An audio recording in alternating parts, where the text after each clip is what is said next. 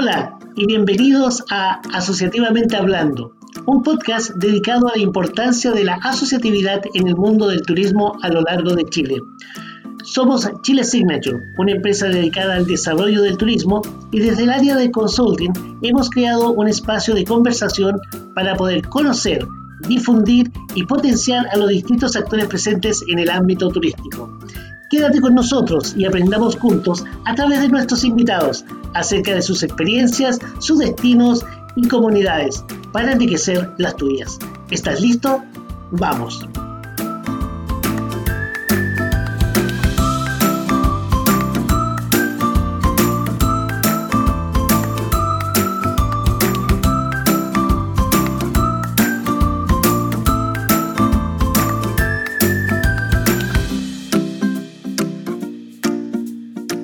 Y bienvenidos nuevamente a otro capítulo de Asociativamente Hablando.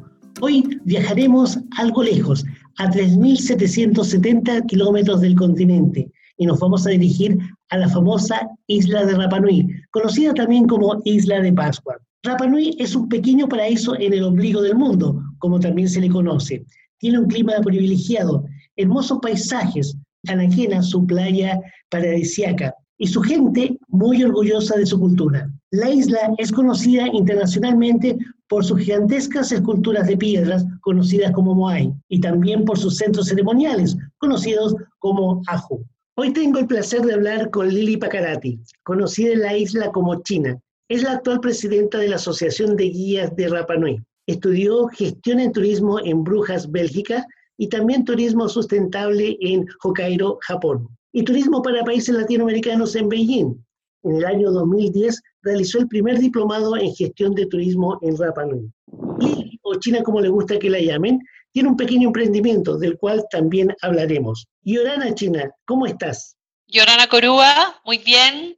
Un saludo cordial desde el ombligo del mundo. Muchas gracias por la invitación.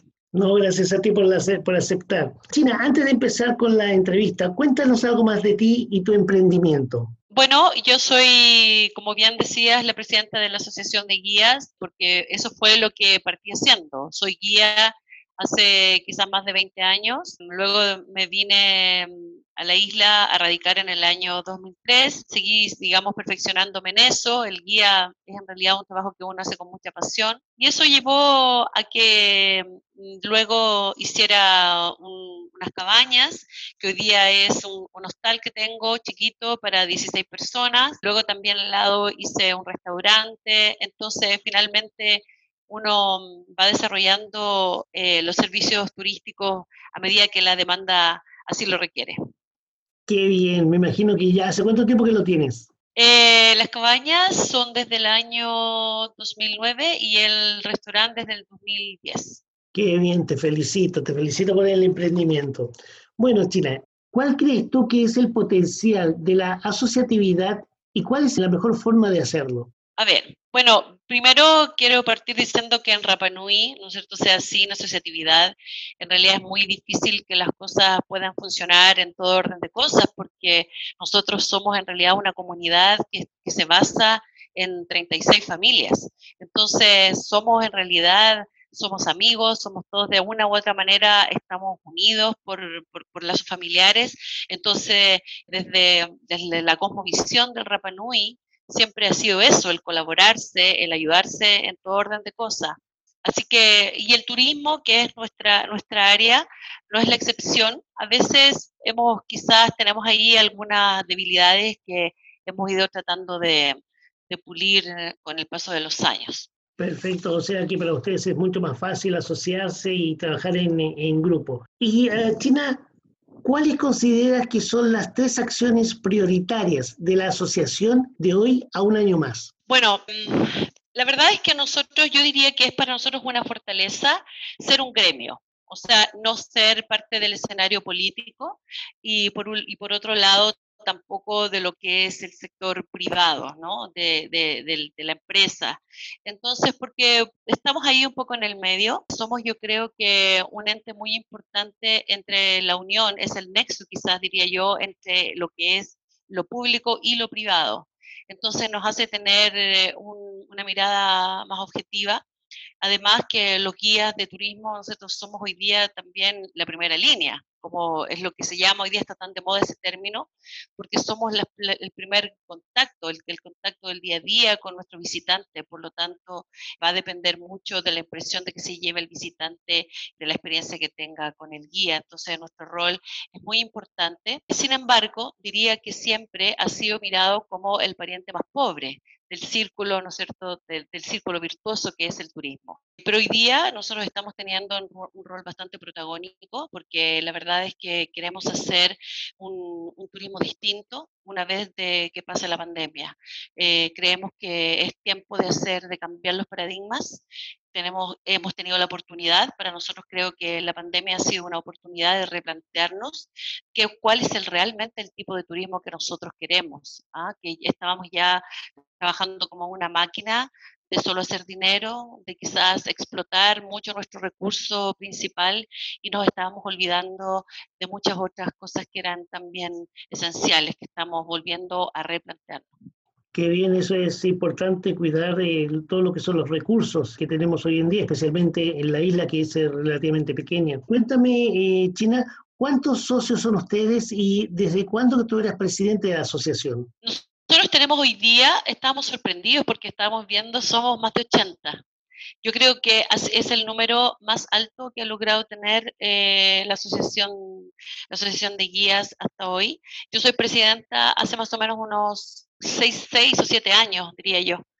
Entonces, estamos muy, muy activos, estamos, eh, yo creo que generando cambios, además, estamos teniendo mucha, mucha presencia en la comunidad porque los guías, además que nuestra asociación, tengo que decirlo, es una asociación muy heterogénea.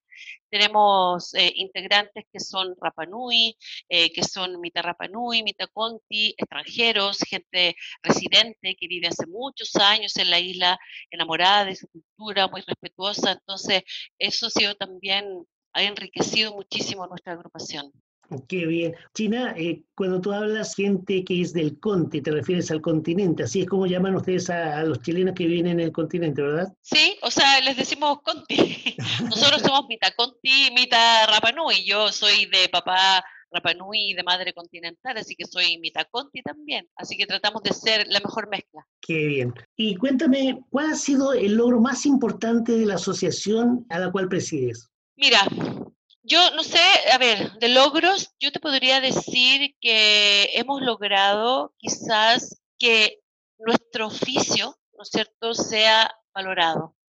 El ser guía de turismo, ¿no es cierto?, es algo que se hace en la vida. Uno se, se hace guía es un oficio que se va adquiriendo con la experiencia, con el amor, con el cariño, con la pasión, la dedicación que uno le da a este trabajo.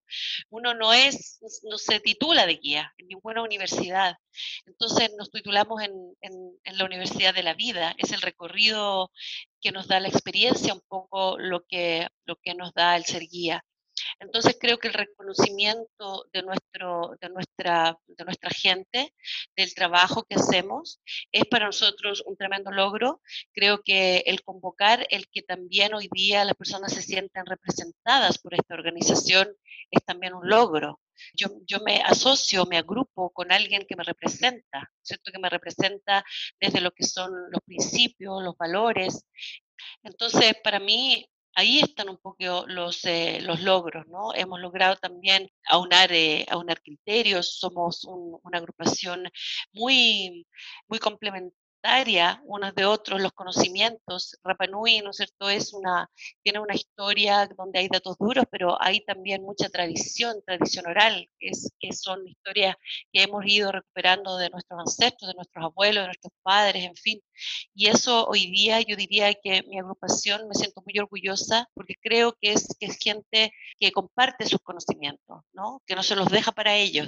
Entonces eso ah, es muy bonito hoy día como, como podemos ir hoy día hablando quizás un mismo idioma. Yo creo que para mí esta, la asociatividad, la colaboración, el co-work, que es un término también que está un poco de moda, son para nosotros yo diría que y personalmente el logro mayor.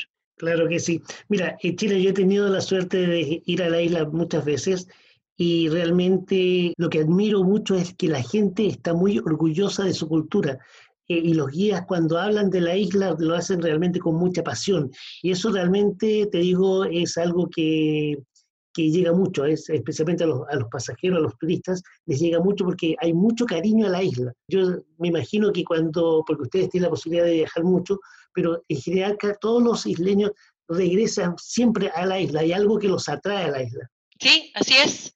Eh, bueno, porque mm, como te decía, también es una historia que no es una historia que uno aprende de un tercero, ¿no? No es una historia, es una historia que es propia. Entonces, cuando la historia es propia, uno de cierta forma también eh, siente que hay una responsabilidad, ¿no? Sobre tus hombros de, de, de, atesorarla, de quererla, de aprenderla. Y de esa misma forma es como, me imagino yo, que tratamos por lo menos todos de transmitirla a nuestros visitantes. Así que mm, yo creo que también está ahí, es un trabajo que se hace a pulso, es un trabajo duro. El, el, ser guía, nosotros somos psicólogos, somos acompañantes, somos de todo un poco, y a veces se trabaja, ¿no es cierto?, en condiciones climáticas adversas, en fin. También hoy día estamos, ¿no es cierto?, viviendo una pandemia en la cual nuestra actividad está está 100% afectada, ¿no? Nosotros no tenemos absolutamente ningún recurso económico en Rapa Nui que hoy día eh, venga por el turismo, que es a lo que nos dedicamos. Todos los guías casi son todos freelance, pero aún así, ¿no? Estamos trabajando, estamos quizás trabajando más que nunca. Hemos, eh, lo hemos tomado como una oportunidad para que todo lo que no pudimos hacer durante el tiempo eh, donde estábamos full, ¿no? Trabajo con el turismo, nos hemos dado el tiempo de tratar de ordenarnos, de organizarnos y en eso estamos haciendo. Y fíjate que aprovecho contarles que eh, estamos en un programa, ¿no? Con el municipio, en un programa muy, muy útil que ha sido de proempleo, en el cual estos últimos tres meses lo que hemos hecho es guiar y enseñar a nuestra gente. Hoy día estamos haciendo circuitos para los Rapanui. Hicimos eh, encuestas estadísticas, las cuales nos mostraron que un 52% de la población o de los residentes de Rapanui no conocía sus sitios sagrados, sus sitios, sus lugares de visitación arqueológicos. Entonces, estamos cumpliendo también un rol muy importante de educación en este minuto y de enseñar y mostrar nuestra isla a nuestra propia gente yo creo que es muy importante lo que están realizando hoy en la isla, porque eh, es lo que pasa, por ejemplo, en otros lugares. Hay mucha gente que vive en un lugar y no conoce los lugares donde vive. Qué importante que, que estén haciendo, estén desarrollando esa actividad en la isla. Realmente lo felicito. Y China, ¿cómo ves tú el turismo en la isla de hoy a dos años más? Bueno, yo lo veo con grandes cambios, o por lo menos es lo que yo esperaría, ¿no? Siento que eh, si no hacemos un cambio profundo, la verdad es que este tiempo de pandemia quizás no, no, nos, habría, no nos habrá servido de nada. Estamos ahí tratando de, de poder también convocar a los actores, hemos hablado de lo que es la asociatividad, pero a veces tenemos algunos puntos débiles que tenemos que fortalecer y que tenemos que volver un poco, yo creo que a la esencia. Tenemos que tomar la actividad, yo creo que en nuestras manos, ponernos de acuerdo y decidir finalmente qué es lo que realmente nosotros queremos. Creo que hoy día se ha perdido mucho esto de, del turismo de masa, somos una isla pequeña, pero ya estamos sobrepasados, o sea, la capacidad de carga de la isla ya la teníamos sobrepasada. ¿No? En casi 30.000 turistas por año, que es demasiado, lo que significa, ¿no es cierto?, una sobreexplotación de los recursos, un costo también en la calidad de vida nuestro. Así que yo lo veo para dos años diferente. Quisiera, ¿no es cierto?, que estuviéramos todos más involucrados, que estuviéramos todos también eh, desarrollando quizás actividades alternativas. Creo que no es siempre tan bueno que las comunidades se dediquen a una monoactividad. Entonces tienen que, que, realmente, hablamos hoy día, ¿no es cierto?, de sustentabilidad, de sostenibilidad, en fin, pero que realmente más que parecerlo, hay que serlo. Y creo que en eso estamos. Nosotros hoy día queremos certificaciones, queremos prepararnos para lo que será en, el, en lo que viene, ¿no es cierto?, el nuevo turismo. Claro que sí, yo creo que hay que prepararse siempre, hay que estar siempre preparado y especialmente que yo creo que el turismo va a ser completamente diferente, los turistas van a ser completamente diferentes y hay que estar preparado para eso. Y me alegro que ustedes se estén preparando porque es muy importante. Ahora, China, ¿cuál sería el mensaje que tú como representante de la Asociación de Guías eh, le darías a las personas que te están escuchando? Bueno, yo creo desde el punto de vista del turismo, de, la actividad que nosotros realizamos, yo creo que es muy importante volver a la esencia. Y creo que las comunidades, nuestra comunidad, nuestra comunidad indígena, como Rapanui, como gente residente, debemos tomarlo en las manos. Me parece que mm, dejar muchas veces eh, todo en las manos privadas no es tan bueno creo que tenemos que ser más protagonistas. Nosotros también nos queda una deuda, necesitamos involucrar más actores a nuestro turismo. Hoy día tenemos, te lo pongo como ejemplo, 12 centros de buceo. En la isla se habla hoy día de lo que es el turismo azul y creo que ahí hemos apostado poco hasta el momento. Necesitamos involucrar a los artesanos, a los pescadores, a todos, que todos, porque son todos parte importante de, esta, de este círculo virtuoso ¿no? de lo que es el turismo, pero necesitamos yo creo que hacerlos más parte, que ellos se involucren más porque todo el mundo tiene algo que decir. Y mientras la comunidad y la gente no se sienta que es parte de él, difícilmente lo vamos a poder desarrollar de, de buena manera. La asociatividad, que es un concepto a veces quizás un poco panoseado, pero que, que sin duda si no, si no lo logramos hacer, va a ser muy difícil que podamos sostenernos en el tiempo.